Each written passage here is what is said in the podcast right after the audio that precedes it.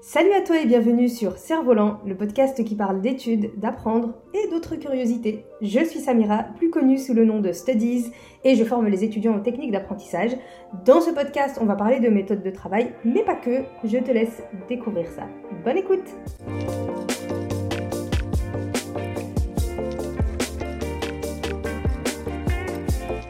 Bonjour à toi et bienvenue dans le quatrième épisode du podcast Cerf-Volant, le podcast dans lequel on parle d'apprentissage sous toutes les coutures.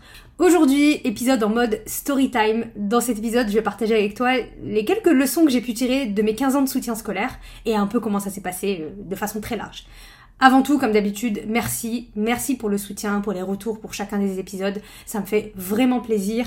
Et comme d'habitude, si tu veux me soutenir, n'hésite pas à le partager autour de toi, à partager les épisodes si tu penses qu'ils peuvent servir. Alors, je le dis souvent sur mes réseaux. D'ailleurs, suis-moi sur Instagram. Je te mets le lien en description. Mais ce qui m'a permis de développer Studies, c'est le fait d'avoir été prof de soutien scolaire pendant 15 ans. C'est marrant parce que quand on raconte sa propre histoire, ça paraît vachement romancé de l'extérieur, alors que la réalité, a été plutôt une suite d'expériences parfois géniales et parfois un peu catastrophiques. Et pour tout te dire, je n'ai pas forcément fait de soutien scolaire parce que j'étais attirée par ça. Pas du tout même. J'ai commencé le soutien scolaire à l'âge de 16 ans parce que le centre social de mon quartier me proposait de financer mon BAFA. C'est le brevet pour être animateur en centre aéré.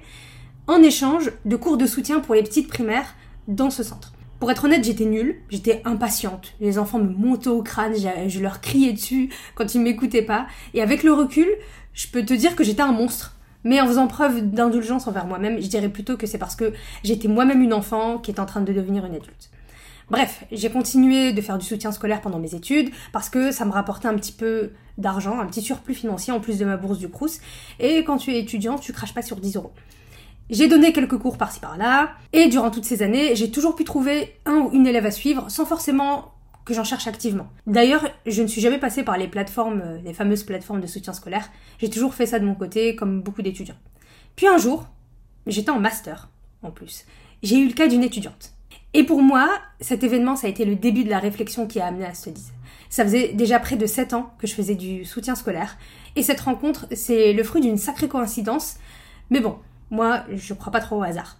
C'était dans l'institut dans lequel je faisais mon stage de master. Et il s'avère que le nom de cet institut était le même qu'un internat en Belgique, parce que je viens du nord de la France, et que la secrétaire de cet internat cherchait une prof de soutien scolaire pour une de ses élèves.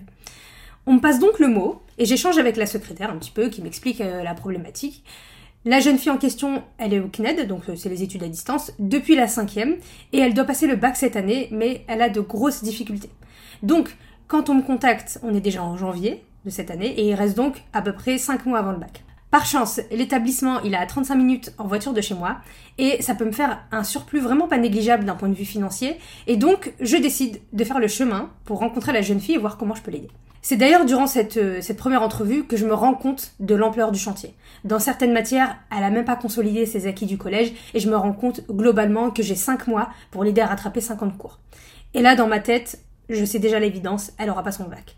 J'ai deux solutions me donner à fond malgré les minces chances de réussite ou abandonner dès le départ. Elle a l'air volontaire, donc je décide de l'accompagner et de faire du soutien scolaire avec elle, mais je lui dis dès le départ la réalité. Au vu du travail à faire et du peu de temps dont on dispose, il y a de fortes chances que t'aies pas ton bac. C'est le genre de choses que tu sais pas si tu dois dire ou pas, mais sur le coup, j'ai décidé d'être transparente avec elle. D'ailleurs, à ma grande surprise, elle est très lucide sur le sujet et elle veut quand même essayer. Je la vois donc une fois par semaine, tous les dimanches pendant 3 heures, pendant à peu près 4 mois. C'est pas beaucoup, elle était hyper présente et motivée quand je venais, ça se passait super bien, mais le reste de la semaine, elle avait vraiment du mal à s'organiser et elle rentabilisait pas le temps de travail. Donc, autant te dire tout de suite, elle a pas eu son bac. C'est pas Disney malheureusement ici. Et c'est à ce moment-là que je me suis posé la question, comment je peux aider des étudiants quand je suis pas là? Comment faire en sorte que le temps que je passe avec eux, il leur soit profitable même quand je suis pas là. Comment les aider à acquérir de bonnes habitudes de travail? Et je me suis posé ces questions-là pendant un an et demi en continuant à donner des cours. Après mon master, j'ai eu une période de chômage de quelques mois, parce que toi-même tu sais, trouver du boulot après ses études, c'est parfois une vraie galère. Et c'est à ce moment-là que j'ai découvert les méthodes d'apprentissage. Je suis tombée pour la première fois sur les notions de mind mapping et lecture rapide à la fin de mon master 2. Au début, j'étais un petit peu sceptique, mais je me suis dit, allez, on va regarder ça de plus près, et je me suis rendu compte que je commençais à tenir un premier bout de ma solution. J'ai commencé à tester sur les élèves que j'avais. Donc, non pas de les aider uniquement sur leur matière, mais plutôt de les aider à maîtriser et à apprendre leur matière avec des techniques pour simplifier l'acquisition des connaissances. J'ai deux futurs bacheliers à ce moment-là, donc un avec qui c'était pas gagné, je vois que ça fonctionne, ils ont leur bac. J'ai un collégien, je vois que ça fonctionne. Avant que je ne trouve un boulot, je m'inscris dans une asso pour donner des cours de soutien scolaire bénévolement. J'ai une élève dyslexique de primaire et je vois que le mind mapping l'aide à comprendre des choses complexes pour elle comme les homonymes ou les homophones. Je m'entends bien avec sa mère et l'année suivante elle m'appelle. J'avais un boulot depuis un certain moment en CDI, mais elle habitait sur la route du travail et elle me demande si je peux venir aider sa fille aînée qui passe le brevet en lui donnant des cours. J'accepte et je lui dis que je ferais ça bénévolement, j'avais un petit salaire de mon travail et dans ma tête ça me suffisait. Je lui donne cours, même chose, on parle beaucoup de façons d'apprendre, plus que du contenu des matières. Je lui donne cours, même chose, on parle beaucoup de façons d'apprendre, plus que du contenu des matières. Et elle a son brevet. D'ailleurs, il y a quelques mois, j'ai reçu un message de cette jeune fille. Un message qui m'a beaucoup touchée. Elle venait d'avoir son bac et elle tenait à me remercier trois ans après notre rencontre parce qu'elle n'avait jamais oublié tout ce qu'on avait fait ensemble et que ça l'avait aidé tout au long du lycée à réussir ses études et euh, ça m'a beaucoup émue.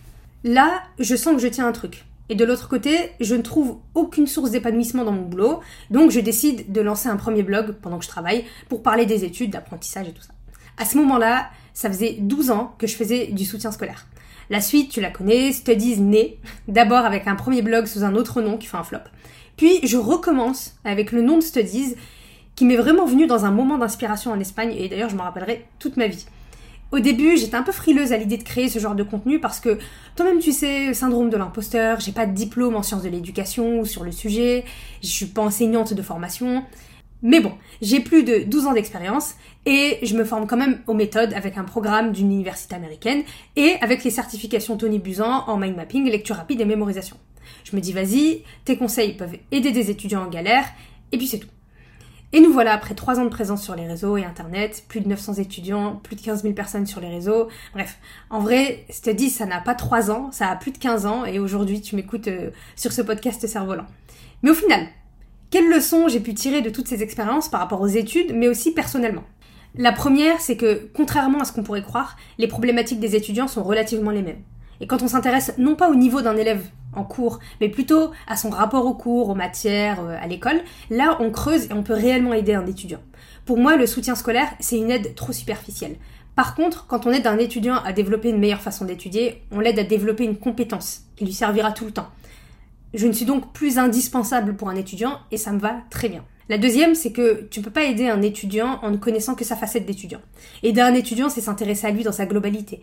Ce qu'il fait à côté, ce qu'il aime, quelles sont ses valeurs, quels sont ses doutes et ses peurs, quels sont ses rêves, comment il se verrait, comment il a envie de s'améliorer, comment il organise ses journées, est-ce qu'il dort tôt, est-ce qu'il dort tard, est-ce qu'il est plutôt du matin, du soir, ce genre de, choses. La troisième, c'est que on ne peut pas reprocher à un étudiant de ne pas avoir de méthode de travail car on nous l'a jamais vraiment appris. Est-ce qu'on a des cours de méthodo dès le collège non, on nous demande d'apprendre nos cours, débrouillez-vous pour le maîtriser le jour de l'examen.